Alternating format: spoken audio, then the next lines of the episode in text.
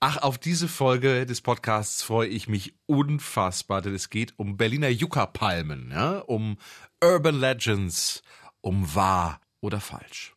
Der rote Marmor im U-Bahnhof Mohrenstraße stammt aus Hitlers Reichskanzlei. Erich Honecker beobachtete von einem geheimen Fenster aus West-Berlin und die Quadriga auf dem Brandenburger Tor schaute mal in die andere Richtung. Ist das Wahrheit oder Legende? Das kläre ich heute. 100% Berlin. Ein Podcast von RBB 888. Zusammen mit dem Berlin-Portal Berlin, ich liebe dir. Was schon mal die Wahrheit ist und keine Legende, die Kollegin Jana Schmidt ist noch im Urlaub, kommt aber in der nächsten Woche wieder und dann sind wir hier endlich wieder zusammen vereint. Über unsere Stadt gibt es viele Legenden, Geschichten, die in Reiseführern stehen, in Zeitungsartikeln, die bei Führungen erzählt werden. Wir haben also die, die drei größten rausgesucht und klären mal ab. Stimmt das? Ist da was Wahres dran? Platz 3.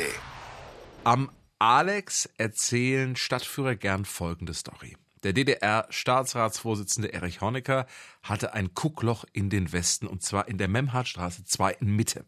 Dort steht ein grau-brauner Plattenbau, 13 Stockwerke hoch, aber seltsam ist ein kleines Fenster relativ weit oben auf der Hausseite. Ansonsten ist diese Fassade fensterlos. Es gibt eben nur dieses eine kleine Fenster. Laut den Nachbarn soll in dieser Wohnung eine der beiden Töchter von Honecker gewohnt haben.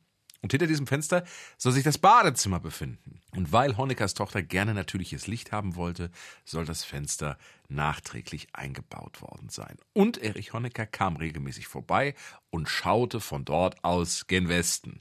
Aber stimmt diese Story? Wahr oder falsch? Also, den Plattenbau gibt es, das einsame Fenster auch, aber Belege dafür, dass dort eine Honecker-Tochter gewohnt hat, findet man keine. Also kam Erich wohl auch nie vorbei. Das Fenster wurde auch nicht später eingebaut, sondern war von Anfang an geplant. Einfach weil die Wohnungen in den oberen Stockwerken anders geschnitten sind als die darunter. Platz 2. Die Quadriga hat einen Drehwurm. Die Friedensgöttin mit dem vierspännigen Wagen auf dem Brandenburger Tor soll mal in eine andere Richtung geschaut haben. Heute schaut sie nach Osten, also in Richtung unter den Linden und Rotes Rathaus.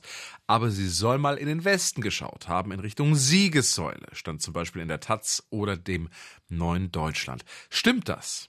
Blicken wir mal ganz kurz zurück. 1793 wird die Quadriga auf das Brandenburger Tor gestellt und da schaut sie nach Osten. Allerdings nicht lange. 1806 erobert Napoleon Berlin und lässt die Quadriga abbauen. In zwölf Kisten wird sie nach Paris gebracht. Erst acht Jahre später kehrt sie nach Berlin zurück. Dann wird sie wieder auf das Tor gestellt und zwar so, dass sie wieder nach Osten blickt. Im Zweiten Weltkrieg wird die Quadriga dann stark beschädigt. Nur noch ein Pferdekopf ist übrig. Die Reparatur dauert lange. Erst 1958 wird die Skulptur wieder auf das Tor gesetzt und auch dann schaut sie wieder in den Osten. Also nichts dran an der Story. Wahr oder falsch? Die Legende ist falsch. Die Quadriga schaute immer in die gleiche Richtung. Sie hatte also nie und zu keinem Zeitpunkt einen Drehwurm. Platz 1. Hitlers Marmor machte eine U-Bahn-Haltestelle. Schick. Es geht um den U-Bahnhof Mohrenstraße, der besteht aus wunderschönem rotem Marmor.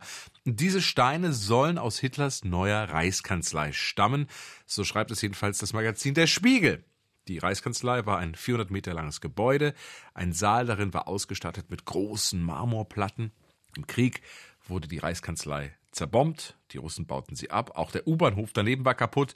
Aber der sollte eben wieder aufgebaut werden. Wurden also einfach die Steine von Baustelle A quasi genommen und hingebracht zur Baustelle U-Bahnhof, die ganz in der Nähe gelegen hat. Wahr oder falsch? Es ist eine tolle Geschichte. Aber konkrete Belege gibt es dafür keine. Stattdessen kam der Marmor für den U-Bahnhof aus Thüringen. Vom selben Marmorwerk, das ein paar Jahre zuvor auch die Steine für die Reichskanzlei gemacht hat. Die Trümmer aus der Reichskanzlei wurden an anderer Stelle benutzt. Mit ihnen bauten die Russen das sowjetische Ehrenmal in Treptow. 100% Berlin. Ein Podcast von RBB 888. Zusammen mit dem Berlin-Portal Berlin, ich liebe dir.